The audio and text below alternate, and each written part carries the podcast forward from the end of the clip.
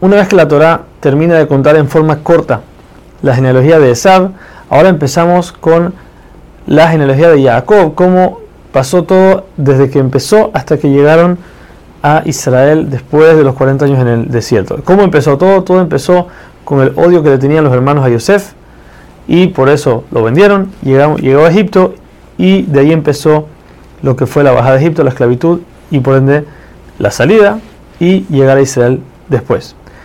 También nos junta la perashá una a la otra porque Jacob tenía miedo, ve tantos reyes, tanta gente de Sab, gente fuerte, dice, ¿cómo, voy a hacer, cómo va a ser que yo voy a poder contra ellos?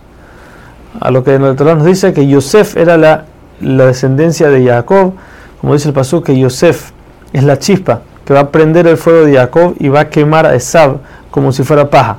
Por eso el Torah nos lo pega aquí también. El Torah nos cuenta de Yosef que tenía 17 años y dice que era Nar, era un joven. Nos dice Rashi que eso significa que hacía cosas de jóvenes, se peinaba, se arreglaba para verse bien. Nos dice también que él se juntaba con los hijos de las sirvientas. ¿Por qué? Porque los otros hermanos los despreciaban, los bajaban y él los acercaba. Ahora Yosef le traía siempre a su padre todo lo que veía mal en sus hermanos.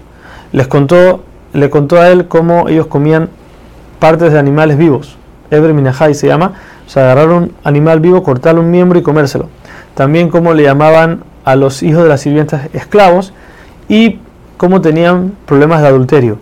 Ahora, todo esto era de acuerdo a lo que Yosef veía. En verdad, todas estas cosas eran, acusaciones falsas que los hermanos no habían hecho, pero Yosef así lo veía y le iba, a acusarlo con el padre.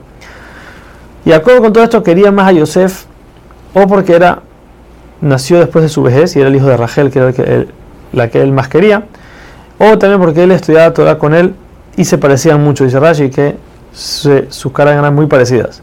Por eso Jacob le hace a Yosef una túnica rayada, con, con, rayas, más bonita que la que, tenía, la que tenían sus hermanos. Cuando sus hermanos ven, ven esto, llega un punto en que lo odiaban tanto que no podían hablarle en paz. Dice Rashi que aquí vemos, dentro de las cosas malas de ellos, vemos sus cosas buenas. No eran, no eran gente que hablaban solamente de la boca para afuera. Si, él, si ellos odiaban por adentro, no te van a hablar bien, no importa, no les importa cómo, te, cómo, cómo vas a, qué vas a pensar de ellos, esa es la realidad, no me caes bien, así te hablo. Yosef tiene un sueño y va y se lo cuenta a sus hermanos. En el sueño están todos recogiendo espigas y haciendo, amarrándolos y haciendo paquetes. Cuando pasa que el paquete que amarró Yosef se irgue, se para y queda parado y todos los paquetes de sus hermanos se aposternan delante de él.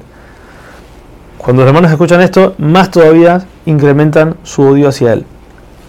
Vuelve a traer, nos dice que Yosef tuvo otro sueño. En este sueño, él ve cómo ahí está el sol y la luna y once estrellas, todos se aposternan delante de él. Cuando va y le cuenta también a su padre delante de sus hermanos, por segunda vez, el padre le grita y le dice, ¿cómo puede ser que estás soñando tal cosa? ¿Acaso tu madre va a posternarse frente de ti? Ya falleció. Ahora Jacob hizo, esto solamente para calmar a los hermanos y que piensen que son tonterías de Yosef. Pero él sabía que había algo detrás y él estaba esperando cuándo va a pasar esto.